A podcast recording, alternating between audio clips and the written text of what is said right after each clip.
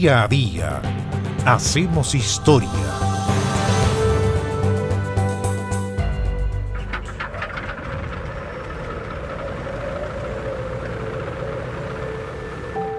...16 de noviembre del año 1928. Ese día, el explorador y aventurero australiano George Hoover Wilkins realizó el primer vuelo en aeroplano sobre la Antártida.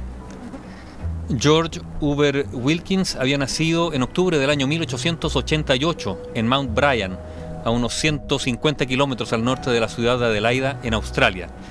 Las devastadoras sequías y el aislamiento del lugar en que vivió de pequeño le hicieron concebir la idea, harto loca, de ser un explorador polar. El año 1903, sus padres se trasladaron a Adelaida y allí Wilkins ingresó a la universidad, pero sin haber completado sus estudios, se convirtió en uno de los pioneros del cine australiano.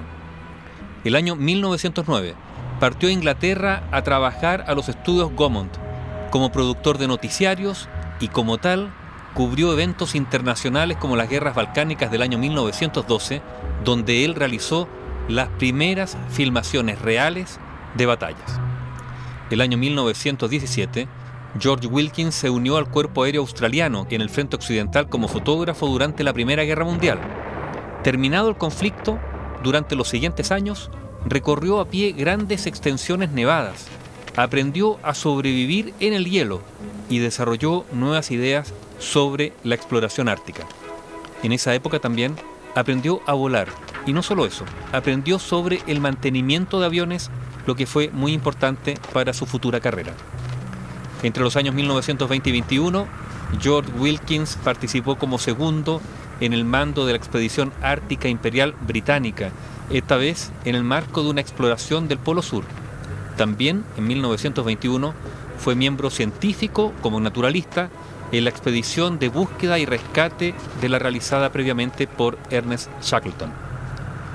Hubert Wilkins continuó al mismo tiempo con su experiencia aviadora y así el 15 de abril de 1928 y con Carver Ailson como piloto, voló desde Point Barrow en Alaska a Spitsbergen en Noruega, empleando un total de 20 horas y media.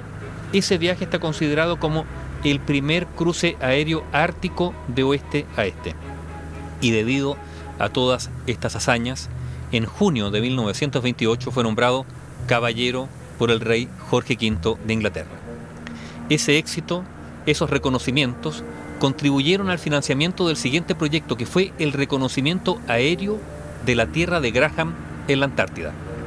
Wilkins decidió usar el mismo avión Luke Vega Los Ángeles que había empleado en sus vuelos árticos. La cadena periodística Hearst compró los derechos noticiosos exclusivos de la expedición por 25 mil dólares de la época. Wilkins pensaba usar el puerto interior de Isla Decepción como pista de despegue, establecer una base avanzada y de allí realizar el primer vuelo transantártico hasta la bahía de Ballenas. Sin embargo, eso simplemente no fue posible. El hielo en la isla era quebradizo e inutilizable, y la improvisada pista en la playa era demasiado corta como para permitir el despegue de los aviones cargados, cargados al máximo como se requería para realizar un vuelo transantártico.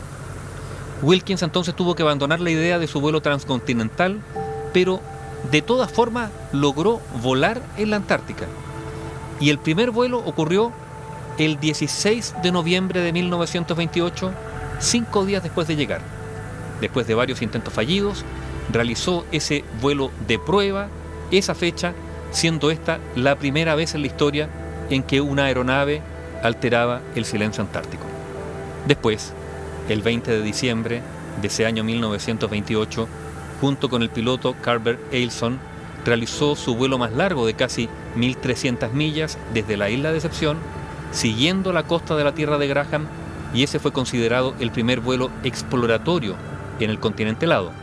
Pero el primer vuelo de aeroplano, aunque de prueba, realizado sobre la Antártica, lo completó el australiano George Hobart Wilkins ese 16 de noviembre de 1928.